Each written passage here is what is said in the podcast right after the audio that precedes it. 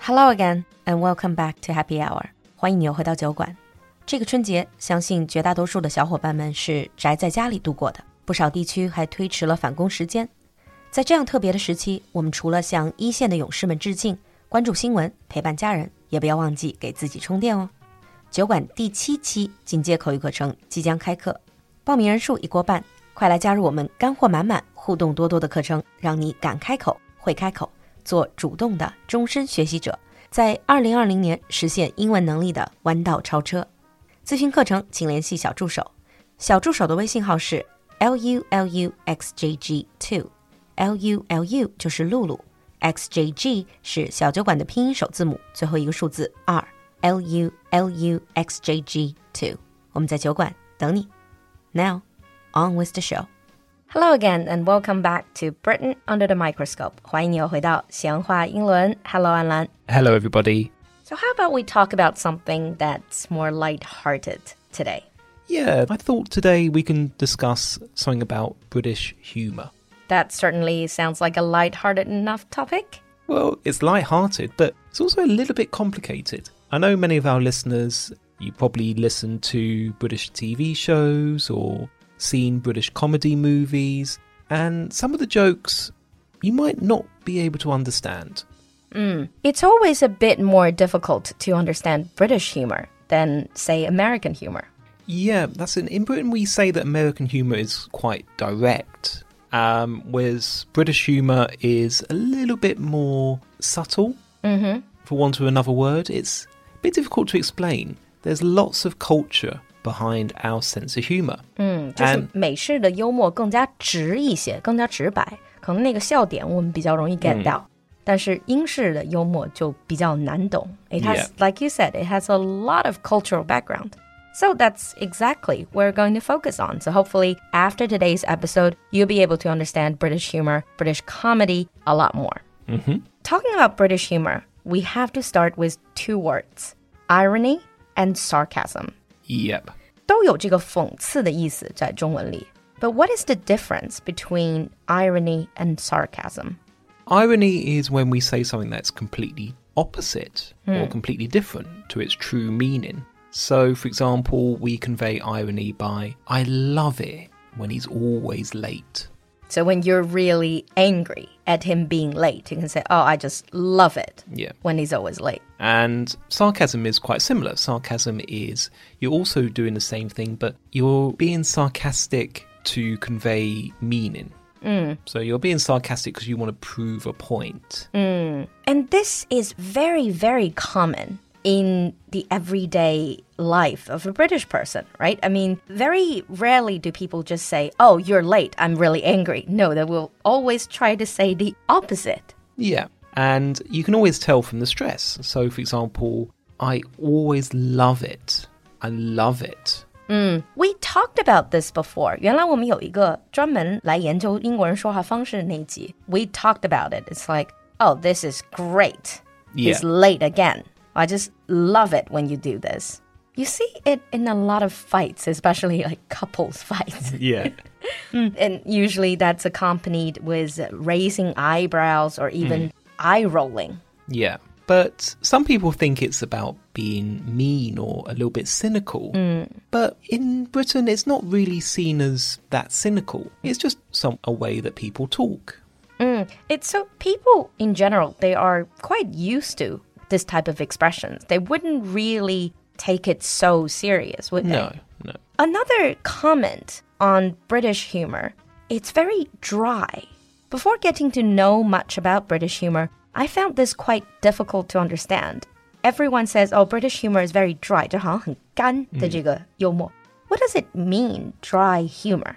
British people generally, when they want to make a joke, they don't show that they're trying to make a joke. For example, we really value being witty, so being very clever about what you say. Mm-hmm. And it's seen as a little bit strange if you laugh at your own jokes. Actually, good humor everywhere. You need to keep kind of a straight face. Yeah. So that's what we call dry humour or deadpan humour. Hmm, Mm, so you keep a straight face and you're telling a joke. The Yeah. idea is to get other people to laugh at your joke, not yourself. Yeah.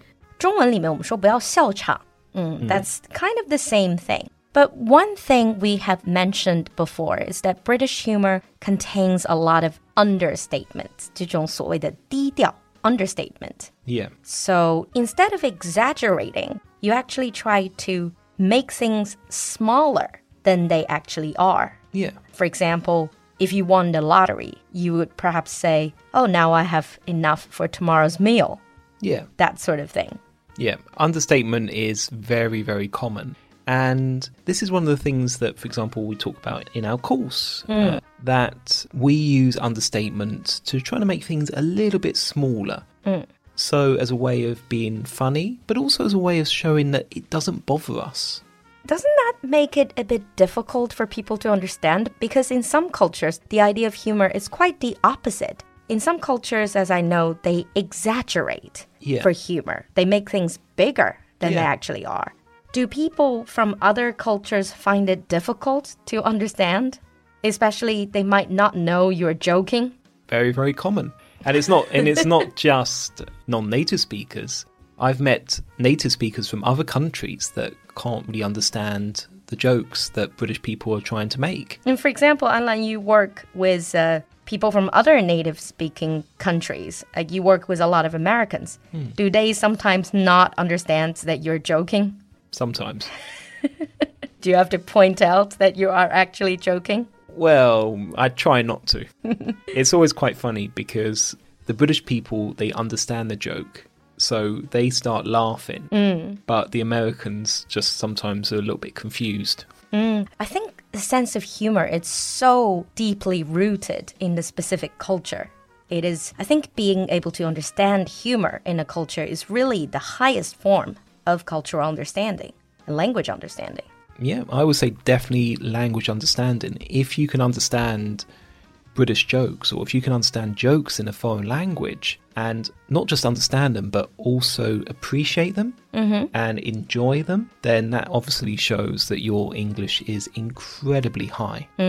Now, we have just covered the understatement, the sarcasm, and also the dry humor. There is another feature in British humor which is surreal and absurd. 这种荒诞的. Yeah, Sometimes it looks to a foreigner, it might look a bit strange because it's so detached from real life. yeah. We're going to talk a little bit about some recommendations about TV shows. In the advanced episode, and also some movies. But there's one movie that I think is very good for understanding that, and that's Shaun of the Dead. Shaun of the Dead, 僵尸肖恩. I love that film. It is kind of making a mockery of all these zombie films. Yeah. But the thing that most British people find really, really funny is how the other people are trying to live a somewhat normal life. They still talk in the same way as everything is absolutely normal. They still go to the pub. They still try to get on with their life. uh, even when they're zombies crawling around. Yeah. So that is an example of the absurd. One other form of advanced language understanding, which is also linked with humor, is puns. P U N. 这个是双关语. It is wordplay.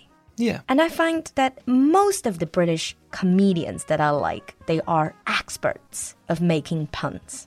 Yeah. Puns are plays on words, so making jokes about similar sounding words. Mm, could you give us an example? Um, okay. What do you call a blind deer? What do you call a, just a blind deer?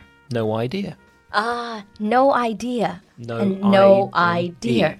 Ah, that sounds a bit silly, actually. Well, it is. It is. So, wordplay. But apart from pun, Mm. another type of wordplay that I often hear is innuendo. Yeah. What is the difference between just pun and innuendo? Well, an innuendo or double entendre is a pun that is normally quite rude. Is it usually having something to do with sex? Yep. Ah. So they're puns that are quite rude or what we say smutty. In Chinese, we would probably say 有点颜色的这种 Yeah. 双关语. And it's more like you give each other a wink and says, oh, you understand. Yeah. Something like that. Those were typical types and features of British humor. And now let's move on to the daily interactions Yes. with people. Do you make fun of people? I mean, do you use all of these humor to make fun of people? all the time. Generally, British people and British humour, they don't really like people who take themselves too seriously. Too seriously, meaning, oh, I'm so great. I am really established, that sort of thing. Not so much. It's, that's more about being arrogant. But for example, someone who can't laugh at themselves, we don't like. 啊，就是特别正经的那种人。 Yeah, You will Ah, make fun of that. yeah. Well, not make fun of that, but in Britain, we often make fun of our friends and family, and it's actually a way of showing closeness. Actually, I do want to ask is it normal for, you said making fun of family, is it normal for British people to make fun of their family members that who are older than them? So, for example, can you make fun of your uncle or even your grandpa? It depends on the relationship you have. For example, I would make fun of my mum or my dad. And it's seen as normal. Obviously, there is limits. You don't go too far. But it's generally not seen as a sign of disrespect. No. And is that what you call banter? Yeah, B A N T E R. That's such a British word. to banter with someone. So that just means to basically exchange very soft insults. 就是斗嘴吧，中文里就是斗嘴的意思。So banter is you don't mean to be insulting. You just trying to have a kind of a slight verbal battle of sorts. Yeah. So, for example, when I'm with my best friends in the UK, for example, we do banter a lot. We're constantly trying to insult each other. And it's just a sign of friendship. It's just a s- sign of, s- It's a way to bond yeah, mm, with your friends and with your family. And in British English, you do say to take the piss out of someone, yeah. which is quite rude. It is quite rude. You would hear it, but I wouldn't advise you to use it. Another way of saying it is a little bit less rude is take the mickey out of someone. Take the Mickey out of someone. 这个是英式俚语，是说 make fun of someone. Yeah. you might hear it quite often, especially around London. I think you do Yeah. hear it in day to day conversation. All right, so that's about making fun of people. I also noticed that British people really love making fun of themselves. Yes. I guess that's related to what you're saying. They don't want to take themselves too seriously, they want to be able to laugh at themselves. Yeah. One of the things that really shows this is, if you can still see it, is the Olympic Games in 2012 and the opening ceremony.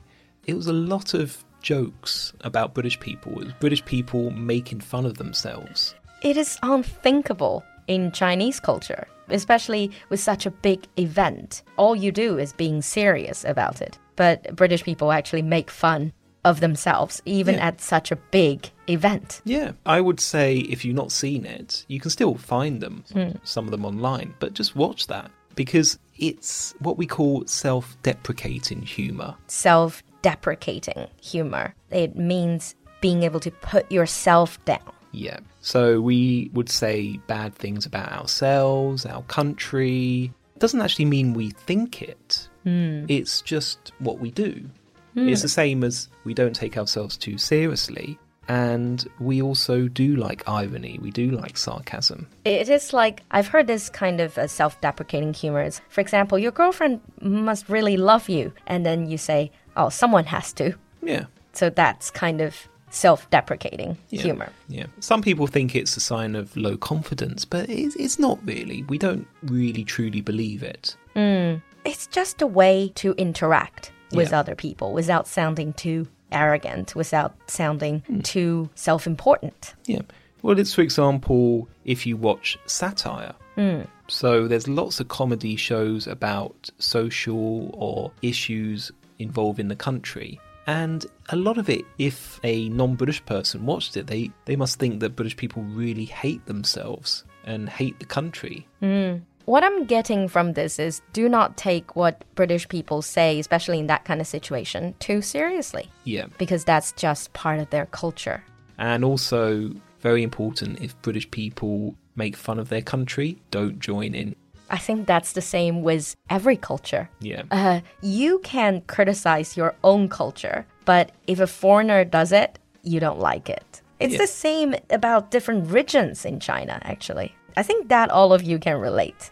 All right. So, on that note, I think we have covered enough. Mm. But these are all theories. In the advanced episode, let's make some recommendations and talk about some actual British comedy shows. Absolutely. All right. Can't wait for the next time. Until next time. See you next time. Bye.